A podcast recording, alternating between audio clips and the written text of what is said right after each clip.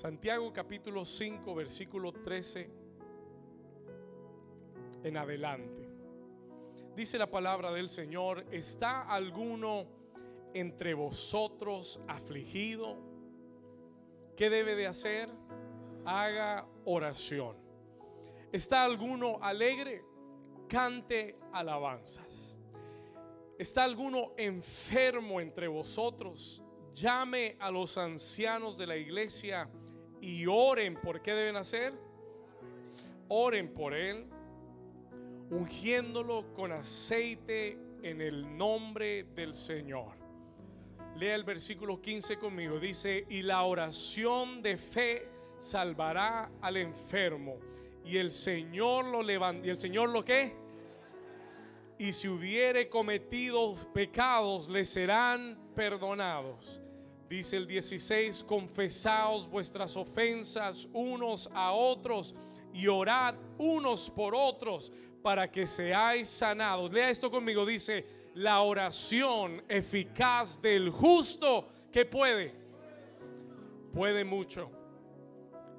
17. Elías era hombre sujeto a pasiones semejantes a las nuestras y oró fervientemente para que no lloviese y no llovió sobre la faz de la tierra por tres años y seis meses. Versículo 18. Y otra vez oró y el cielo dio lluvia y la tierra qué? Toca a tu vecino y dile vecino, hoy vamos a aprender cómo orar eficazmente. Vamos, dígale al otro vecino, vamos a aprender a orar eficazmente en el día de hoy. Así que puede tomar, ¿cuántos dicen amén? Puede tomar su lugar. Take your place this morning. Amen. Amén. Gracias, Señor. Las últimas, las últimas semanas, the last couple of weeks, hemos venido aprendiendo acerca del poder de la oración. ¿Cuántos de ustedes creen o saben con todo el corazón que la oración tiene poder? Déjeme le hago otra pregunta. Let me ask you another question. ¿Cuántos de ustedes han orado y han visto respuestas a sus oraciones? ¿Será que la oración trabaja? Does prayer work? La respuesta es la oración del justo es muy eficaz. La oración eficaz del justo puede mucho. ¿Cuántos dicen amén a eso? Y hemos venido hablando del poder de la oración, hemos hablado de la oración de rompimiento. Y yo creo que Dios quiere seguir elevando. God wants to continue to elevate tu nivel de oración. ¿Cuántos pueden decir, pastor, sinceramente? Las últimas semanas mi nivel de oración ha subido, aunque sea un poco, pero ha subido. ¿Cuántos dicen amén? Seguro que sí. No, no, no me muestre la mano si, usted sigue orando la oración express. No, ¿cuántos de ustedes su nivel de oración, no de 5 a 6 minutos, no, ¿cuántos de ustedes su nivel de oración ha subido a otro nivel? Let me, let me see your hands. ¿Cuántos de ustedes desean que su nivel de oración siga subiendo? Muy bien. I'm going to give you some some keys today. Le voy a dar llaves hoy. Porque Dios quiere que nuestro nivel de oración siga siendo elevado. Y yo quiero tomar un tiempo para enseñar. No voy a, no quiero predicar tanto, quiero enseñar más. I want to teach you more today. Lo que es la oración eficaz y cómo orar de tal forma, escúcheme bien, cómo orar de tal forma que tú veas respuestas a tus oraciones. ¿Cuántos quieren aprender a orar de tal forma que vea respuestas a tus oraciones? Amén. Si no quiere aprender, lo veo el próximo domingo. ¿Ok? Escúcheme acá. En el versículo 16, verse 16, Santiago nos dice, él dice, confesaos vuestras ofensas unos a otros, Santiago 5, 16, y orad unos por otros para que seáis sanados. Y después él dice esta declaración. He makes this declaration. Yo quiero que usted le ponga atención a esta parte. Dice, la oración eficaz del justo. Diga conmigo, la oración eficaz del justo puede mucho. Escúcheme bien. Santiago hace esta declaración. He makes this declaration. Y él dice que hay una oración que es eficaz. hay un tipo de oración, there is a type of prayer, that is efficient. Hay un tipo de oración que es eficaz. Escúcheme acá, la palabra eficaz quiere decir efectiva. La palabra eficaz quiere decir efectiva. ¿Qué quiere decir efectivo? Que no falla. That doesn't fail. Santiago nos dice que hay un tipo de oración que nunca falla, that never fails. Lo que quiere decir que hay oraciones que no son eficaces. There are prayers that are not efficient. ¿Cuántos me están entendiendo? Lo que quiere decir, si hay oraciones eficaces, eso quiere decir que hay oraciones que no son eficaces, que hay oraciones que no son efectivas, que hay oraciones que no cumplen su propósito, that do not meet their purpose. Si hay oraciones efectivas que no fallan y que tienen y que tienen poder, entonces también hay oraciones inefectivas y que no tienen poder. They have no power, que no tienen respuesta. Y yo quiero que usted entienda que nosotros podemos orar muchas veces y no ver respuesta a nuestras oraciones porque estamos orando incorrectamente, because we're praying the wrong way. Esto, esto lo dice Santiago mismo. Si usted anote esta cita y yo se la leo, Santiago 4.3, James 4.3, hoy le voy a dar biblina, pura biblina. I'm gonna, I'm gonna give you Bible up and down today, okay? ¿Sabe por qué? Porque mucha gente habla de la oración y muchas, muchas enseñanzas de la oración son, son conceptos humanos. Yo hoy quiero darle todo lo que la Biblia enseña de la oración. Amén. Y que ¿Cuántos dicen amén?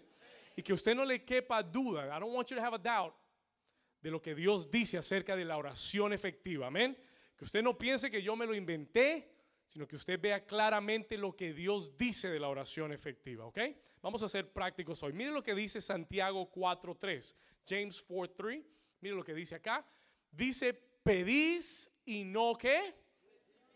Ustedes piden y no reciben y él da la razón y él dice, porque piden como. Quiere decir que hay una forma incorrecta de pedir. Que hay una forma en que podemos pedir que no es la forma correcta ante Dios y porque no es la forma correcta, no le van a dar la respuesta que usted espera. ¿Alguna vez usted ha aplicado para algo y no puso los papeles necesarios, no sometió la, documentación necesaria. ¿Y qué hicieron? Le rechazaron la aplicación y le dijeron, hasta que usted no traiga todos los papeles, no regrese porque no se la vamos a aceptar. ¿Cuántos les ha pasado? Me pasó esta semana. Happened to me this week. Me regresaron la aplicación. Me dijeron, le faltaron unos papeles. Usted pidió, pero pidió mal. Y esto es lo que el Señor nos enseña. This is what God is teaching us que hay oraciones que no recibimos respuesta, no porque Dios no quiera, sino porque pedimos como mal y Él dice para gastar en vuestros deleites. ¿Cuántos quieren aprender a orar efectivamente hoy? ya hay más manos, gloria a Dios, ahora sí. Hay muchas oraciones sin respuestas. There's so many prayers without answers porque estamos pidiendo mal. We're asking the wrong way. Creemos que el solo hecho de orar y de pedir algo es suficiente para ver un milagro. Y la realidad es que ¿qué? Que Dios tiene una forma que Él ha escrito en su palabra para que nosotros oremos y tengamos respuestas efectivas. Hay claves bíblicas y en el día de hoy yo quiero enseñarte las claves bíblicas no inventadas, las claves de Dios para que tú puedas hacer oraciones efectivas, que veas la respuesta inmediata, que no fallen y que te ayuden a ver las respuestas que Dios tiene para ti. ¿Cuántos están listos para aprender? Tome, tome un, si usted tiene un, un lápiz, tome su lápiz, tome su cuaderno. Yo siempre he dicho que los que llegan al cielo toman nota, gloria a Dios. Así que tome su lápiz, tome su cuaderno. Le voy a dar en esta mañana I want to give you this morning cuatro claves. I want to give you four keys to effective prayer. Cuatro claves para la oración efectiva y las cuatro son necesarias. All four necessary. Yo busqué en la escritura y traté de, de, encontrar y de resumirle las cuatro claves más importantes para tener una oración efectiva. Amén. Vamos a ir a la primera. Let's go to the first one. Escriba esto, por favor. Write this down. La oración efectiva o la oración eficaz requiere lo primero, lo número uno, para que tu oración sea eficaz, es que requiere comunión con el Padre. It requires communion with the Father. Escúcheme bien, se lo voy a explicar. I'm going to explain it to you. Escríbalo. La oración eficaz requiere comunión con el Padre. ¿Sabe que Santiago dice, vamos a regresar a Santiago capítulo 5 versículo 16, James 5, 16. Santiago dice que la oración eficaz de quién? ¿Del qué? Vamos a leerlo acá, 16, 5, 16, please. James 5, 16. Dice, mire acá, la oración eficaz de quién? Una de las claves para orar eficazmente es que tú tengas una comunión íntima con el Padre. Pastor, ¿quién es un justo? Who is a righteous person? Escúcheme bien. Un justo no es alguien perfecto. Un justo no es alguien que no peca o no tiene errores en su vida. Pero un justo es alguien que está caminando en comunión con Dios. Un justo es alguien que está parado derecho con Dios, que está en buenos términos con Dios. Ese es un justo. That's a righteous person. I'm going to say that again. Un justo es alguien que está en buenos términos con Dios. ¿Alguna vez usted ha, pedido, le ha pedido a alguien un favor y le ha dicho, puedes hablar con fulanito de tal y le puedes pedir que me haga tal favor y la persona te dice, yo te haría el favor, pero no estoy hablando con fulanito de tal. Si estuviera hablando con él, le pediría el favor, pero ya no, ya no hablamos. Y cuando no hay comunión, cuando no hay relación, Dios aguanta la petición. Escúcheme bien. Porque, eh, y le voy a decir por qué. Porque Dios no es y no quiere ser tu cajero automático. Hay mucha gente que piensa que la oración es el recurso para conseguir lo que yo necesito. Y solamente buscan a Dios en tiempos de necesidad.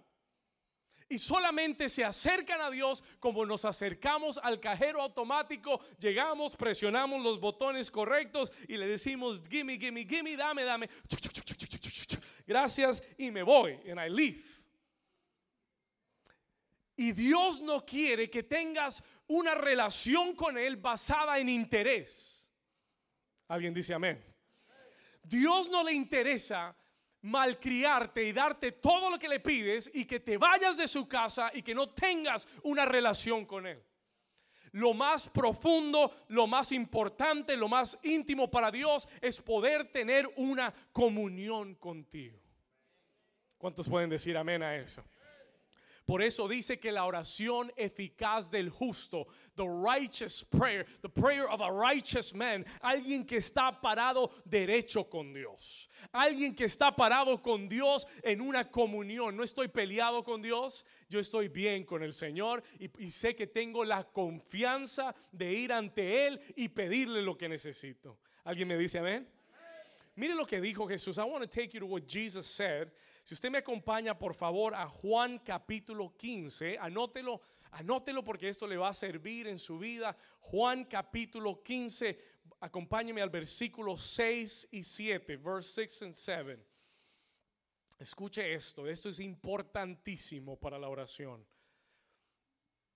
Juan capítulo 15, versículo 6. Léalo aquí arriba conmigo. Mire lo que dice Jesús. Look what Jesus said. El que en mí no que ponle atención. Jesús le está hablando a sus discípulos, le está hablando a la iglesia de New Season y le dice, el que en mí no permanece será echado fuera como pámpano y sé qué. Hace una semana atrás yo te dije que tu vida espiritual depende de tu vida de oración. Si no tienes una vida de oración, no tienes una vida espiritual. Si no tienes comunión con Dios, tu vida espiritual se va a secar. Hay gente que viene y pregunta, pastor, ¿por qué me siento seco? Sencillo. It's, real simple. ¿Por qué estoy? ¿Por qué, mi, ¿Por qué mi vida espiritual se siente seca? ¿Por qué me siento que espiritualmente no estoy? Sencillo. Sencillo. Porque no tienes vida de oración. Pastor, pero yo oro. Pero oras una oración express de cinco minutos y crees que ya oraste y tuviste relación e intimidad con Dios. Si tu, comunicación con tu pareja o tus hijos durara cinco minutos al día, te garantizo que tu relación se iría al piso enseguida. ¿Cuántos dicen ay, ay, ay? ¿Cuántos están acá todavía? ¿Cuántos están dormidos? Gloria a Dios, están despiertos. Gloria a Dios. Ese era un examen. Escúcheme, escúcheme bien, listen to me carefully. Jesús dijo, el que en mí no permanece será echado fuera y se secará. Escuche esto. Y lo recogen y los echan en el fuego y arden. Versículo, versículo 7, verse 7. Si permanecéis en mí, if you remain in me, ¿y qué dice? Y mis que palabras permanecen en vosotros. Mira lo que dice, pedid todo lo que queréis y os será hecho. ¿Cuántos dicen amén? Pero ¿cuál es la condición de pedir? What is the condition here of asking? Él dice, si permaneces en mí, si tienes comunión conmigo y si mi palabra permanece en ti, no es que vienes a la iglesia el domingo y el lunes se te olvidó todo y, viviste como quisiste durante la semana y el domingo regresaste a decirle, Señor, escucha mi petición. No, Él dice, tienes que permanecer en mí. ¿Alguien está acá? ¿Está despierto? Jesús dijo, tienes que permanecer en mí y mis palabras tienen que permanecer en ti. Y si tenemos esa comunión y esa relación, entonces pídeme lo que quieras. ¿Cuántos dicen amén? ¿Usted sabe esa gente que solo lo llama cuando necesita algo? Que cuando usted ve ese nombre en el celular, usted dice, ay, ¿ahora qué querrá Panchita? ¿Mm? ¿Y ahora qué querrá Panchita? Que solo me llama cuando me necesita. me rimó, me salió. Eh, escúcheme. Y Dios no quiere, God doesn't want us, que tengamos una relación basada en interés con Él. Qué feo cuando alguien solo te busca porque te necesita. El deseo de Dios a través de la oración es tener comunión contigo. Que tú vayas a su presencia y que hables con Dios y abras el corazón como si Él fuera tu Padre Celestial. Como que, su, como que tu vida le importa a Dios y como que tú quieres conocerlo a Él. ¿Cuántos dicen amén? Permanece en Dios y deja que sus palabras permanezcan en ti. Escuche esto. Y Jesús dijo, y pedid todo lo que quisieras y os será. ¿Cuántos pueden decir amén a eso? Escriba esto, por favor. La efectividad en mi vida de oración nace de mi relación con Dios. Una vez más, la efectividad de mi vida de oración nace de mi, de mi intimidad con Dios, de mi relación con Dios. Todos los hombres que oraron en la Biblia y vieron milagros y cosas sobrenaturales, tenían una relación con Dios. ¿Cuántos dicen amén? ¿Usted se acuerda el día que el Señor iba a destruir Sodoma y Gomorra? Y Abraham, ¿qué, ¿qué, hizo Abraham? Abraham oró porque su sobrino vivía en Sodoma y Gomorra. Y cuando él oyó que Dios iba a destruir a Sodoma y Gomorra, él se puso a orar y le dijo, Dios, no puedes hacer eso. Señor, no lo destruyas. Hay gente justa ahí. Y el Señor dijo, ¿de verdad? Sí, y, se puso Abraham a negociar con Dios. He began to negotiate with God. Pero ¿sabe por qué Abraham pudo negociar? Y Abraham le dijo, si, hubieran 40 justos, Señor, salvarías a Sodoma y Gomorra. Y el Señor le dijo, encuéntrame 40 y la salvo. Y Abraham fue, no encontró 40. Señor, si encuentro 30, las salvas. Ok, Abraham, dale, encuéntrame 30 justos y no destruyo a Sodoma y. Pero ¿por qué Abraham tenía la confianza de negociar con Dios? ¿Por qué Moisés tuvo la confianza de negociar con Dios cuando Dios quería aniquilar al pueblo de Israel en el desierto? Porque tenían una comunión con Dios. Dios llamó a Abraham su amigo. Ah. Es otro nivel cuando Dios te dice, tú eres mi amigo, you are my friend. ¿Cuántos dicen, cuántos quieren ser amigos de Dios? Yo quiero ser, yo quiero tener esa clase de relación con Dios. Y cuando tú tienes esa clase de confianza con Dios, tú puedes ir con confianza porque es tu padre, porque es tu amigo, porque no te da vergüenza pedirle, porque yo tengo una relación con él. ¿Cuántos dicen amén? Escúcheme bien, una vez más, la efectividad en tu vida de oración nace de tu relación con Dios. Mire lo que dice Job capítulo 22. Job, Job chapter 22. Mire estos versículos. I want you to look at these verses with me. Job 22. Job capítulo 22, versículo 22. Job 22, 22. Anótelo en su Biblia. Versículo 21. Vamos al 21, verse 21. Job 22, 21. Mire lo que Dios le dice a Job. Esta palabra que Dios le da, mire lo que dice, vuelve en qué. No, no, no, léalo conmigo, dice, vuelve en qué. Ahora qué. Vuelve ahora en amistad. Toca a tu vecino y dile, vecino, vuelve ahora. Vamos, dile, vuelve ahora en amistad con él. Y tendrás qué cosa. ¿Cuántos quieren paz? La paz viene cuando estás en amistad con Dios. Ah, cuando estás peleado con Dios no tienes paz. Cuando estás desconectado con Dios no tienes paz. Ah, yo no estoy hablando de la paz, que todo te va bien y que, y que no hay niños haciendo bulla en la casa. ¡Ay, qué paz! Eso no es paz. Eso es silencio.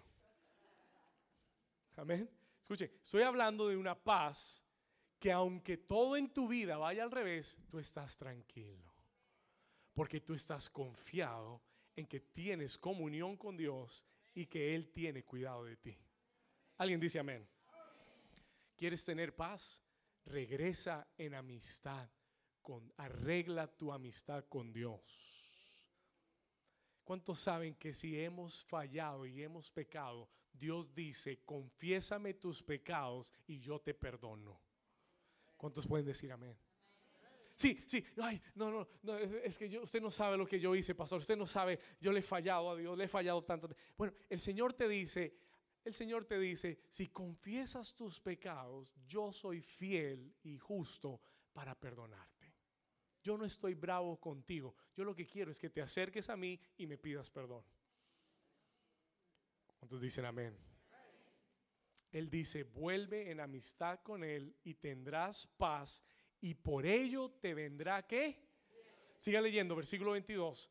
Mira lo que dice, toma ahora la ley de su boca y pon sus palabras en tu corazón. Versículo 23, verse 23. Si te volvieres al omnipotente, serás edificado y alejarás de tu tienda la aflicción. ¿Estás afligido? ¿Qué dijo Santiago? ¿Está alguno afligido entre vosotros? ¿Qué debe hacer? Oración. ¿Qué dice Job? Si estás afligido, ten comunión con Dios y alejará. La aflicción no puede estar en el mismo lugar con Dios, en el mismo espacio. Alguien dice amén. Se lo voy a repetir, escúcheme. Yo sé que me oyó, pero entienda. La aflicción y Dios no pueden estar en el mismo lugar. Alguien dice amén. Si Dios es, si estás en su presencia y si estás en comunión con Dios, alejarás de tu tienda la aflicción. ¿Cuántos quieren que la aflicción se vaya? Versículo 24, verse 24, siga conmigo. Tendrás más oro que tierra. ¿Cuántos dicen gloria a Dios? Ahora sí, bueno, ahora sí estamos, pastor. Tendrás más oro que tierra y como piedras de arroyos, oro de Ofir. Versículo 25.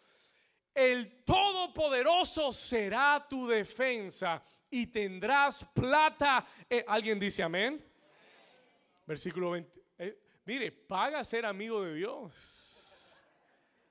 Paga tener una relación. Con, it pays off to have a relationship with God. Esto, no, esto lo prometió Dios. This is God's promise. Versículo 25. El Todopoderoso será tu defensa. Tendrás plata en abundancia. 26 porque entonces te deleitarás en el omnipotente y alzarás a Dios tu rostro. Let's go on. ¿Qué dice? Oh, ¿qué dice?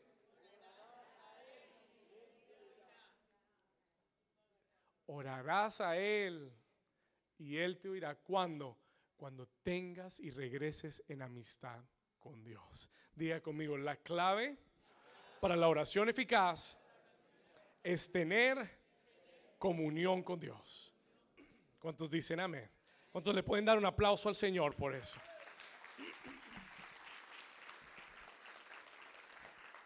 Vamos, dígale a su vecino, vecino, regresa en amistad con Dios. Serás prosperado, tendrás paz, tendrás abundancia, alejarás la aflicción de tu tienda, orarás y Él te oirá. Si que, si tienes una comunión con Dios. Segunda clave, second key, anote esto. Esta está buena. La oración eficaz requiere que pidas conforme a su voluntad. Anote eso, por favor, write that down.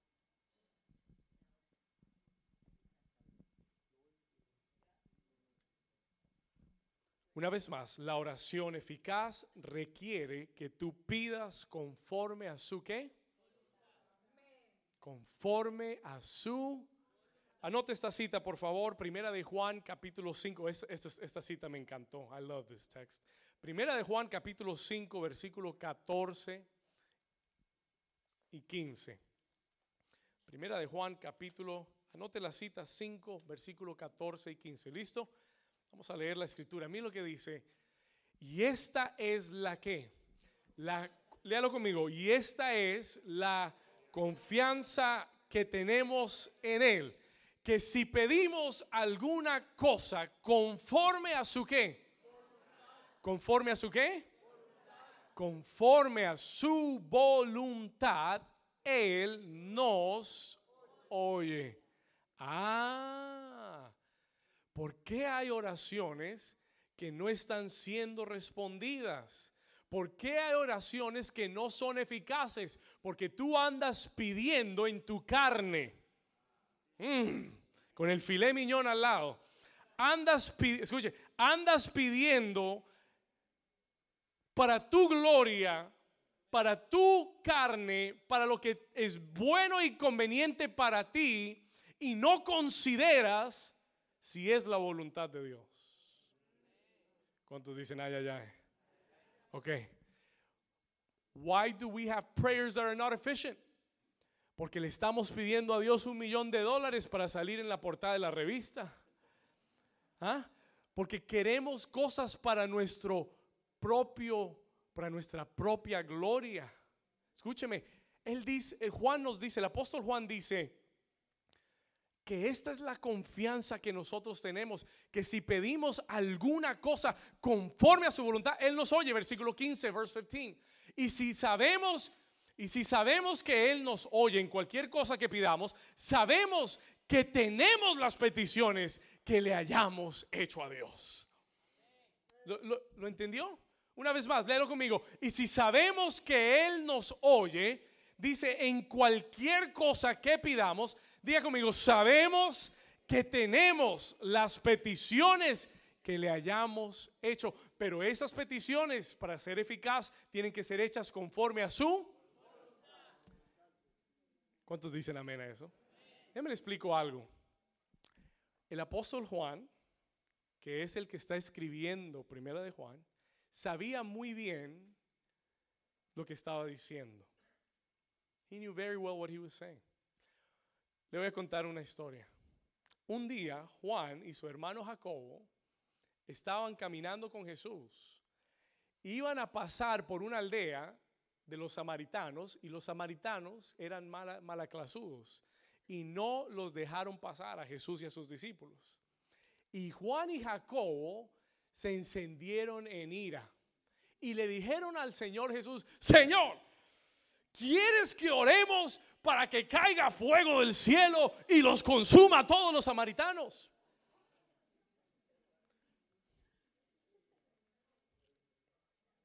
¿Cuántos dicen ay, ay, ay? Muchos andan orando para que el Señor se lleve al vecino y al jefe. Señor, llévate a ese jefe y si no te lo llevas yo te lo mando. ¿Cuántos dicen gloria a Dios? Escúcheme, así estaba Juan y Jacobo. Y el Señor Jesús los reprendió, he rebuked them. Y les dijo, le dijo, Juancho, Jacobo, ustedes no, no me conocen. Yo no vine a destruir al mundo, yo vine a salvar al mundo. ¿Cuántos dicen gloria a Dios? Mm. ¿Sabes por qué tu oración no está siendo eficaz? Porque no estás orando con el corazón del Padre. Porque no estás orando la voluntad de Dios. Porque en vez de pedirle a Dios que saque ese jefe y que se lleve ese jefe, tú deberías orar, Señor, toca el corazón de ese jefe, convierte ese jefe, que la palabra entre a su corazón, que Él se salve, que se convierta, llénalo del Espíritu Santo. ¿Cuántos dicen amén? That's what you should be praying. Eso es lo que deberías estar. Solo cuatro aplaudieron. No, eso es lo que deberías estar orando. ¿Cuántos están entendiendo ahora? A través de la voluntad de Dios, escuche esto, listen to this, please. Escúcheme bien. Pastor, ¿cómo sé yo cuál es la voluntad de Dios al orar? How do I know that it's the will of God when I pray? ¿Cómo sé yo qué, cuál es la voluntad de Dios cuando oro? Muy sencillo. Escriba esto, por favor. La voluntad de Dios está en su palabra. Listen to me. The will of God is in the word of God. La voluntad de Dios está en la palabra. Y por eso hay mucho creyente haciendo oraciones haciendo oraciones inefectivas porque no conocen la palabra de Dios. They don't know the word of God. Tú no lees la palabra, no estudias la palabra, y tú le pides, Dios, ¿por qué no contesta mi oración? Porque no estás orando conforme a su voluntad.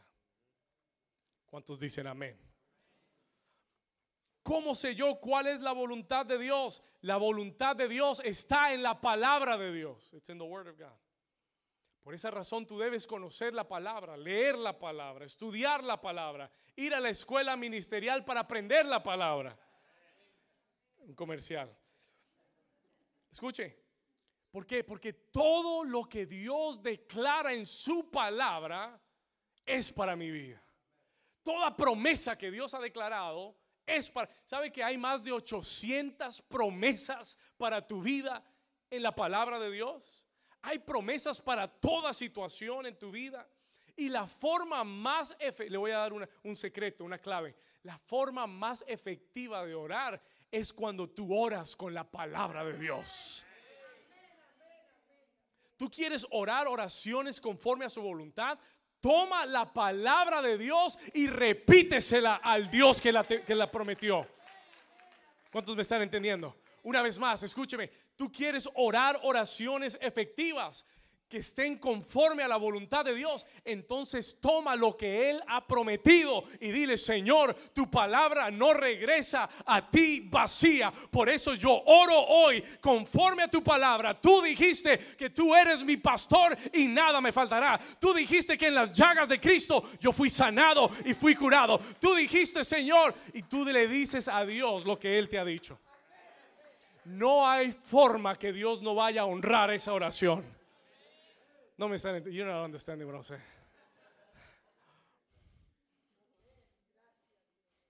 Es como cuando el niño va donde el papá, papi, tú me dijiste, pero tú me prometiste que me ibas a llevar a Disney World. ¿Y qué tiene que hacer el papá? Arrancar a, sacar la billetera y comprar los boletos. Porque si ese niño sigue diciéndole todas las... Lo peor que usted puede hacer a un niño es prometerle algo. ¿Cuántos papás dicen amén? Porque si ese niño es inteligente y si ese niño recuerda lo que tú le dijiste, te va a sacar la paciencia como la viuda con el juez injusto, diciéndote todos los días, perseverando, papá, tú me prometiste, tú me prometiste, tú me dijiste, tú me dijiste, tú me prometiste. Y vas a tener que hacer lo que dijiste. ¿Cuántos dicen amén? Y el Padre Celestial nunca te ha prometido algo que no quiera cumplirte. Alguien dice amén. Alguien le da un aplauso fuerte a Jesús por eso.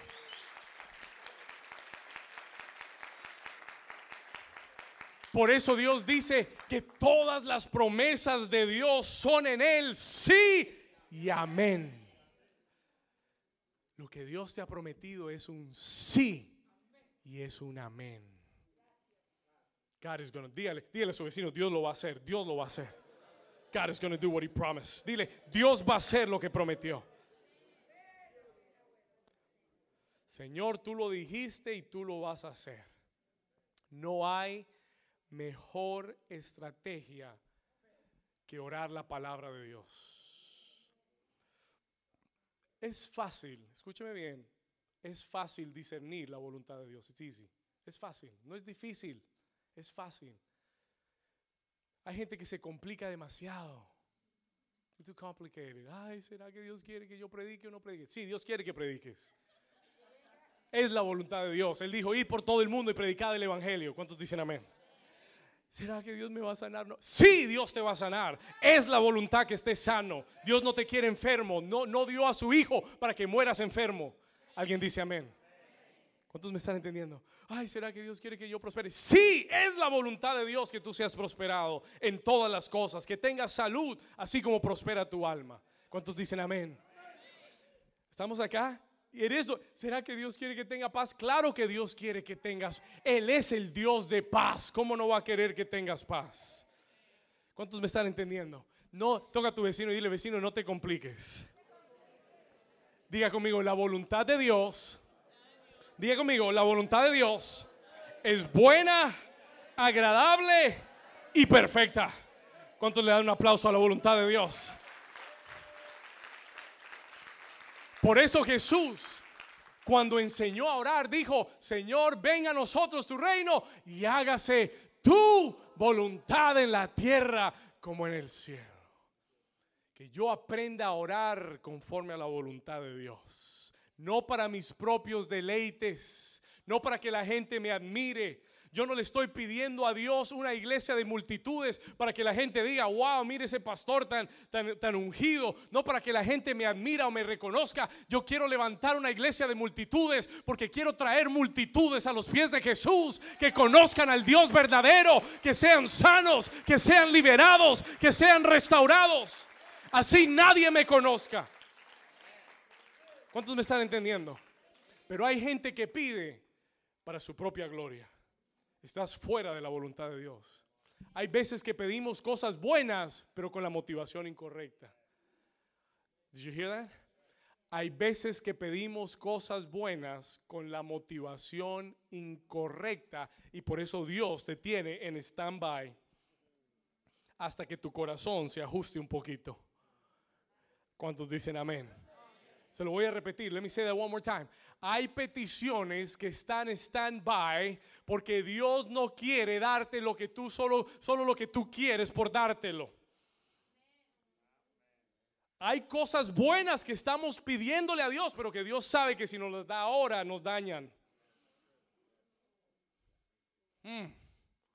Porque después se las vas a echar a todo el mundo en cara y después vas a estar el pecho sacando el pecho y creyéndote que eres más que los demás. No, no, no, no. Dios no está interesado en eso. Dios no está interesado. Y por eso a veces tiene que dejarte esperando, quebrantarte, romperte un poquito, para que cuando te dé la respuesta, tú estés humilde, sereno y tranquilo. ¿Cuántos dicen amén? Vamos a darle un aplauso. Eso estuvo bueno. Dale un aplauso al Señor. That's good stuff.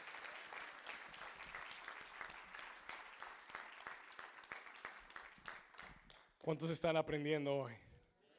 Por eso, cuando tú ores, busca una palabra rema. Look for a rema word. Busca una palabra de Dios para, para esa petición. Y pide conforme a la voluntad de Dios. Muy bien. Tercera clave. Number three. Third key. ¿Cuándo están aprendiendo algo hoy? Yo sé que usted lo sabía. Yo sé que usted es muy inteligente. Pero es bueno que lo entendamos. It's good for us to understand. Número tres. Número tres. Anote esto. La oración eficaz requiere que pidas en el nombre de Jesús. Y esto puede sonar muy sencillo, pero se lo voy a explicar. I'm going to explain this to you in a moment. Escúcheme bien. La oración eficaz requiere que tú pidas en el nombre de quién?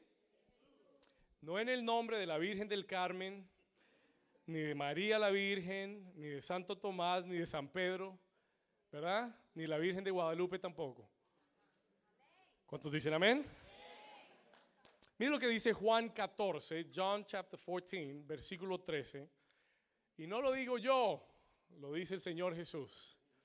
Juan capítulo 14, John 14. Por eso le dije que esto no es invento de hombres, esto es la palabra de Dios. Juan 14, John 14. Vamos a ir al versículo 13, verse 13 and 14.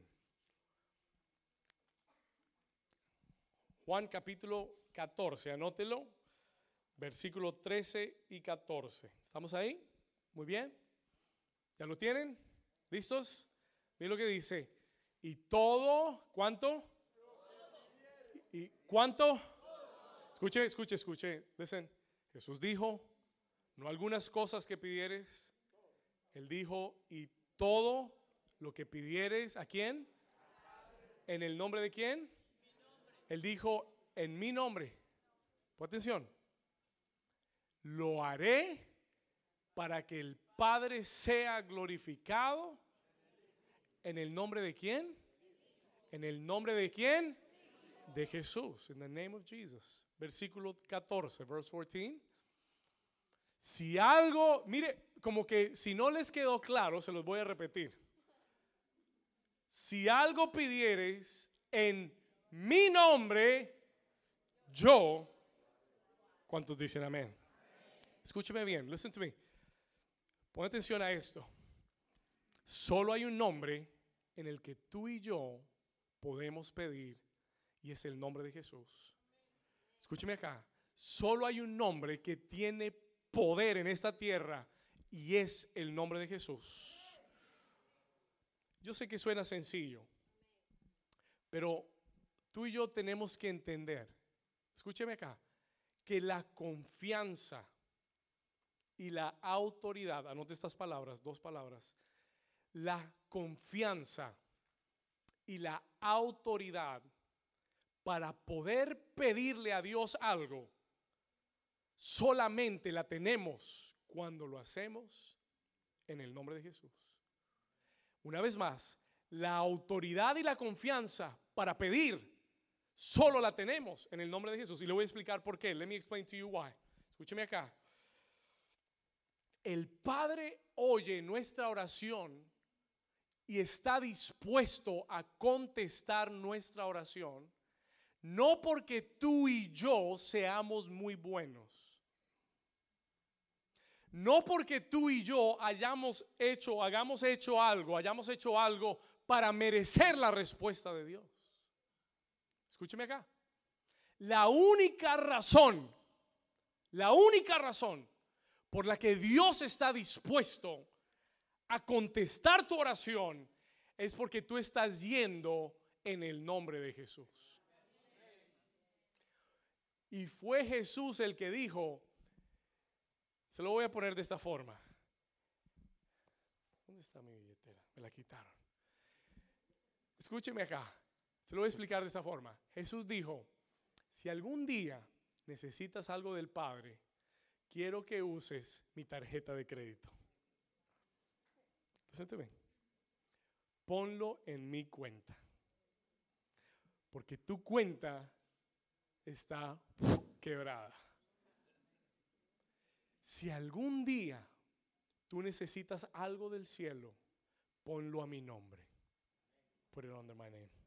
Porque yo ya pagué todo lo, porque yo ya tengo todo resuelto. Y si tú pides en mi nombre, el Padre te va a aceptar la tarjeta. ¿Cuántos dicen amén? ¿Me está entendiendo? Yo no puedo ir por mi propia cuenta y decirle, Señor, necesito sanidad. El Señor me va a decir, tú no mereces sanidad. Señor, yo necesito, yo necesito esa sanidad que tú has prometido a través de Jesús y te lo pido en el nombre de Jesús. Porque Él dijo que todo lo que pidiera en su nombre, tú me lo darías. ¿Cuántos dicen amén? Yo tengo la tarjeta de Jesus. Amén. No es American Express, no es Visa, no es Mastercard, es Jesus Express. ¿Cuántos dicen amén? Tú tienes que tener esa tarjeta. You gotta have that card. Esa, ¿cuántos? A ver, se lo voy a poner de esta forma. ¿Cuántos de ustedes tendrían confianza y seguridad si viniera Bill Gates, Joshua, y te dice, Joshua, aquí está mi tarjeta de crédito. Lo que quieras, todo lo que pidas, ponlo en mi cuenta. Pregunta, question. ¿Con qué confianza entraría Joshua a ese, a ese dealership de carros? Aleluya. ¿Mm? No más Toyotas, solo Bentleys. Nada malo con los Toyotas, están bonitos. Pero, ¿qué quiero decirle? What do I want to tell you? ¿Qué quiero decirle? Escúcheme. Esa, ese crédito te da confianza y seguridad. Y Jesús dijo, aunque tú no tengas en tu cuenta nada, pídelo a mi nombre. Cuando tú entiendas esa, esa realidad, tú vas a ir delante de Dios. Y el enemigo te va a decir, ay, pero ¿cómo le vas a pedir eso a Dios? Tú no mereces nada, tú no, tú, ¿cómo crees que Dios te va a contestar? Y tú le dices, no es por mí, es por Jesús. Él me dejó su tarjeta de crédito yo puedo comprar sanidad, puedo comprar paz, puedo comprar la salvación de mi casa, de mi familia, milagros sobrenaturales, sanidad, todo. I can buy it in the name of Jesus. Den un aplauso fuerte a Jesús. Diga, yo tengo poder en el nombre de Jesús. Diga conmigo, yo tengo autoridad y confianza en el nombre de Jesús. Si tú lo crees, dale un aplauso fuerte a Jesucristo. Amen. Número cuatro, number four, y voy a terminar con esto. I'm going to finish with this. Número cuatro, para una oración eficaz, for an efficient prayer. La oración eficaz, número cuatro, requiere que pidas con fe. Oh, y este es el punto final. This is the final point. La oración eficaz, escuche esto, requiere que pidas con fe. Y aquí es donde muchos cristianos se quedan cortos. Porque oramos y pedimos, pero lo hacemos dudando. ¿Será que Dios iba a contestar? Ya oré, pero ¿qué más hago? No, no, no, no, Si tú pides con fe, ya está hecho. Ya no hay nada más que hacer. Alguien dice amén. Se lo voy a mostrar en la escritura. Acompáñeme a Mateo capítulo 21, Matthew chapter 21. Vamos ahí. Mateo capítulo 21.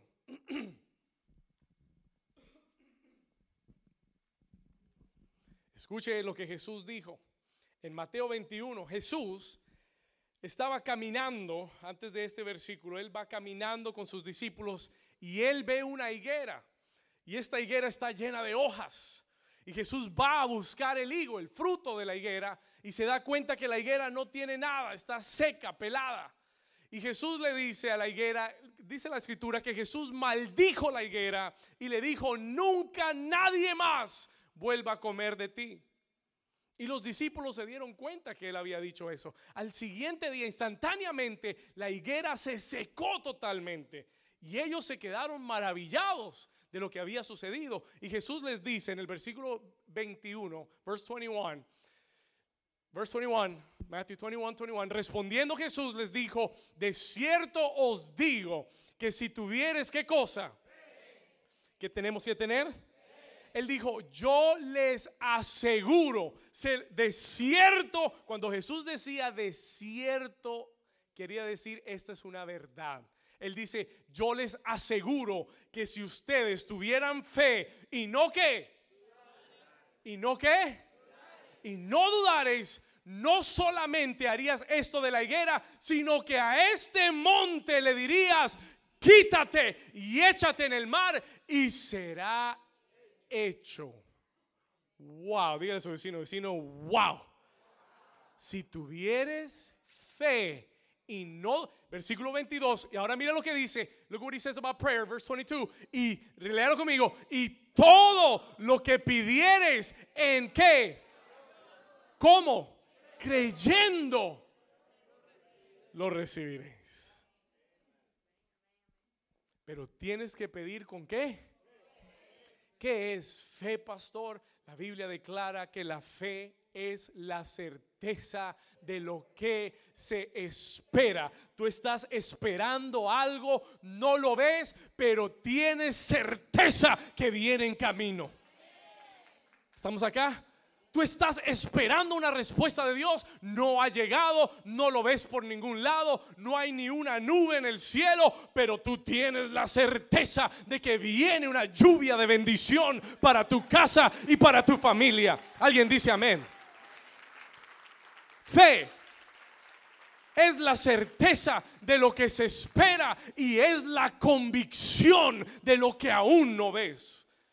No lo veo, pero estoy convencido de que ya está aquí.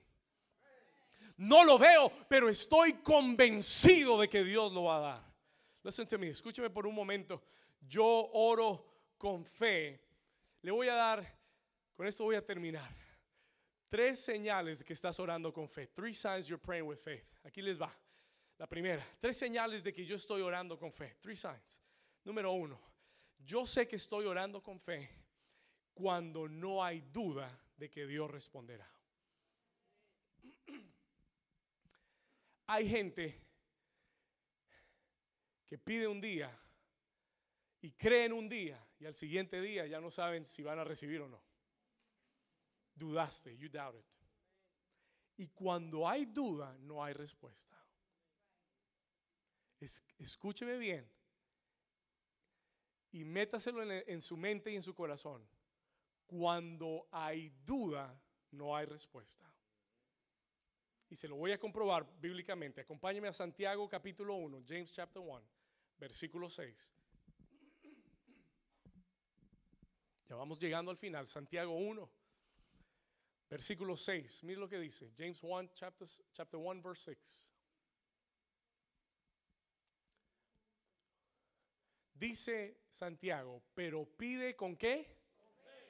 Escuche acá, pero pida con fe, no dudando nada. Señor, ¿será que sí? ¿Será que sí me voy a sanar o no? No, no, no, no. Yo sé que me voy a sanar.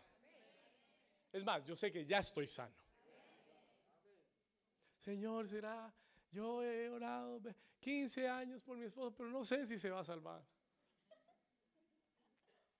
¿Usted cree que esa es una oración de fe?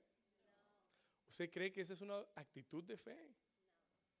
El que ora con fe no duda nada. No hay plan B ni hay plan C. Dios lo va a hacer y Dios lo va a hacer.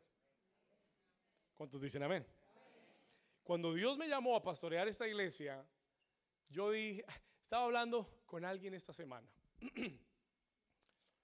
Y la persona me estaba preguntando cómo Dios me había llamado al ministerio y, me, y me, decía, wow, mi pastor, y, y, tú comenzaste tan joven y me decía, ¿y si, esto, y si esto no llega donde tú piensas que va a llegar, ¿qué va a pasar? Y yo le decía, no hay plan B.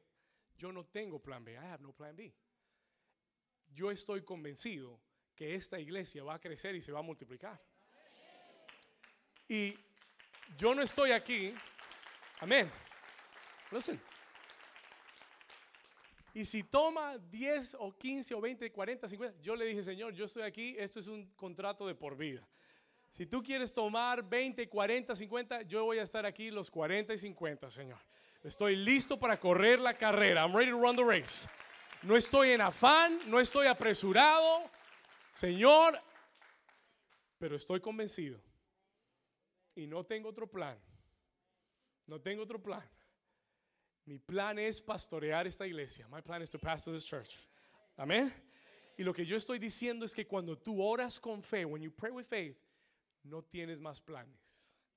No tienes plan B. Ay, si esto no funciona, entonces yo hago esto. Y si esto no funciona, entonces yo lo hago así. No, esto funciona porque Dios dijo que funciona y yo voy a creer hasta que lo vea funcionar.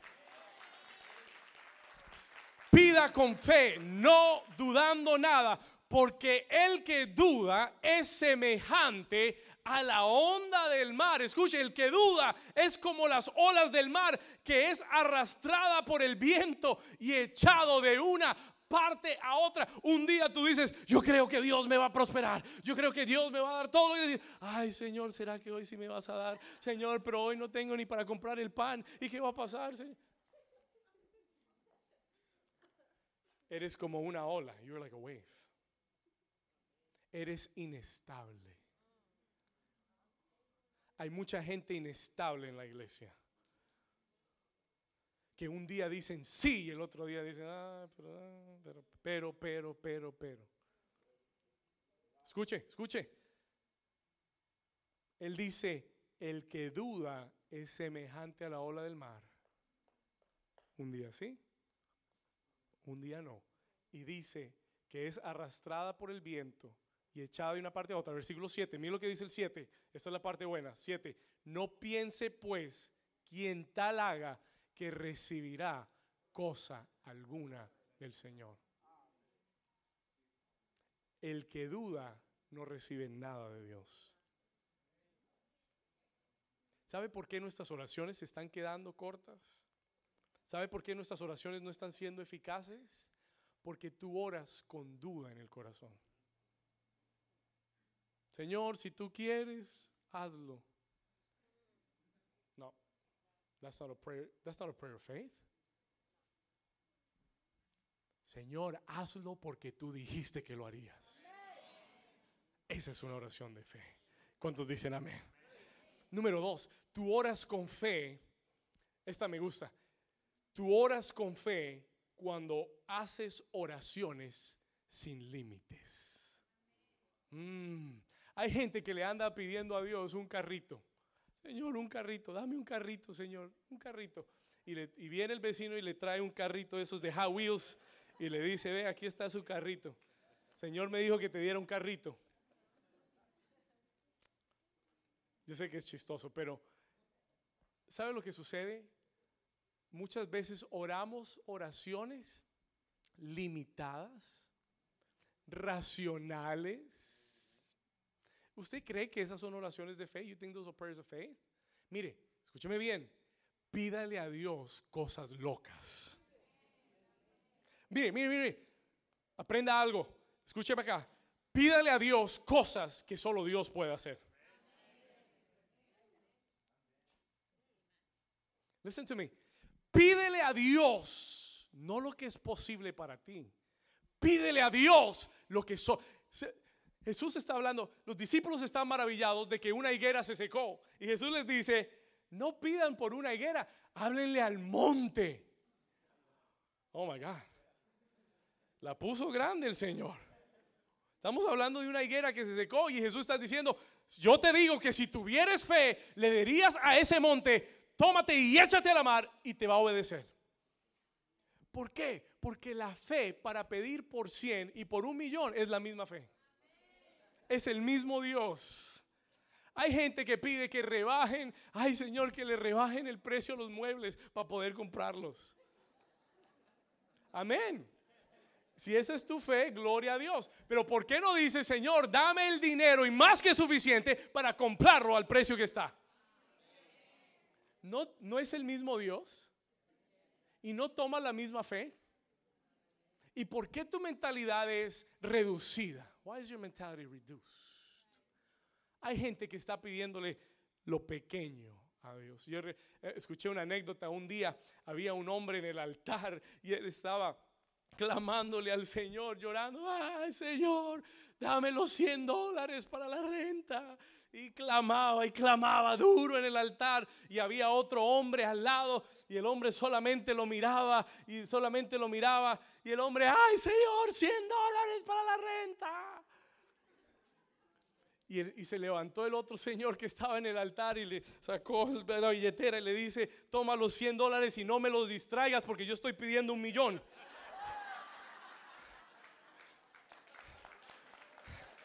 ¿Cuántos dicen amén? Toca a tu vecino y dile, no me lo distraigas, que yo estoy pidiendo un millón. ¿Cuántos dicen amén? Escúcheme, tienes que pedi- pedir sin límites. Gloria a Dios. No se va a olvidar. ¿Sabe lo que dice el apóstol Pablo? El apóstol Pablo dice, si, si Dios nos dio a su Hijo Jesús, ¿cómo no nos dará juntamente con Él todas las cosas? Si Dios nos dio a Jesús, ¿no te va a dar lo que tú necesitas y más de lo que necesitas? ¿Por qué dudas? Why do you doubt? ¿Por qué dudas? ¿Por qué dudas que Dios tiene un propósito con tu vida?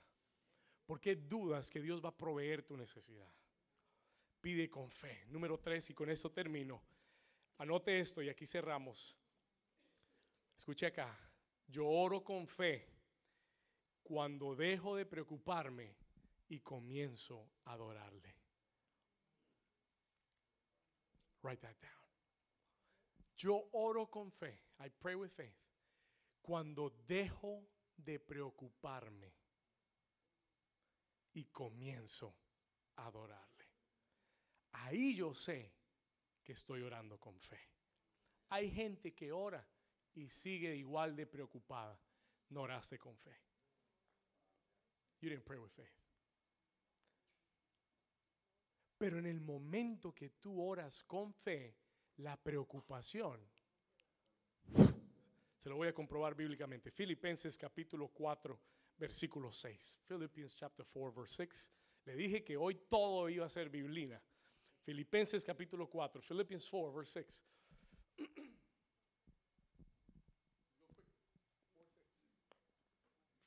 Vamos a leerlo acá arriba. Mira lo que dice. Filipenses 4, 6. Por nada, léalo conmigo, diga por ¿Por qué debes afanarte? Por nada. Es la renta, no. El carro, no. La salud, no. Por nada estéis afanosos. ¿Qué tienes que hacer? Si no sean, ¿qué cosa? Conocidas vuestras peticiones delante de Dios en toda qué? Oración y ruego, ¿con qué? con acción de gracias. Escúcheme bien. ¿Sabe lo que, sabe lo que sucede cuando usted ora con fe? La preocupación se va. Tú dejas de afanarte porque ya se lo pusiste en las manos del Padre. Tú puedes seguir orando por eso, pero sin preocupación tú tienes una. ¿Y sabe lo que dice acá? Mira lo que dice. Por nada estéis afanosos, sino que tus peticiones sean conocidas delante de Dios en oración y ruego. Y dice, con acción de qué? Y aquí está la clave. Y con esto voy a terminar. With this I'm gonna close. Aquí está la clave. Escúcheme bien. Cuando tú oras con fe y tú le dices, Señor, gracias porque mi necesidad ha sido provista. Señor, porque yo sé que tú suplirás todas mis necesidades conforme a tus riquezas en gloria en Cristo. Y tú entregas esa preocupación a Dios. Tú comienzas a levantar tus manos y decirle, Señor, gracias porque yo sé que tú lo vas a hacer. Señor, gracias porque no tengo que preocuparme más por mis hijos. Señor, porque yo los he puesto en tus manos. Señor, gracias porque tú tienes cuidado de mí. Y comienzas a levantar tus manos y comienzas a adorar a Dios con acción de gracias. Tú no sigues viniendo, Señor, pero tú no me oíste. Señor, no me escuchaste. Señor, tengo que decírtelo otra vez. Tú oras y cuando oras con fe, tú vas ante Dios con acción de gracias. Padre, gracias porque la multiplicación de esta iglesia ya llegó. Gracias Señor porque mi oración ya ha sido contestada. Gracias porque tú no fallas a tu palabra. ¿Y sabe lo que va a suceder en su vida? You know what's going to happen in your life? Versículo 7. Mire lo que va a suceder en su vida. La paz de Dios que sobrepasa todo entendimiento. ¿Qué va a hacer? Guardará tu mente y qué? Y tu corazón, tus pensamientos en Cristo Jesús. ¿Por qué no se pone de pie conmigo y levanta sus manos al Padre? Lift up your hands to the Father. Levanta tus manos. Si usted trajo su petición en esta mañana, en esa tarjeta, levántela, sáquela ahí donde está.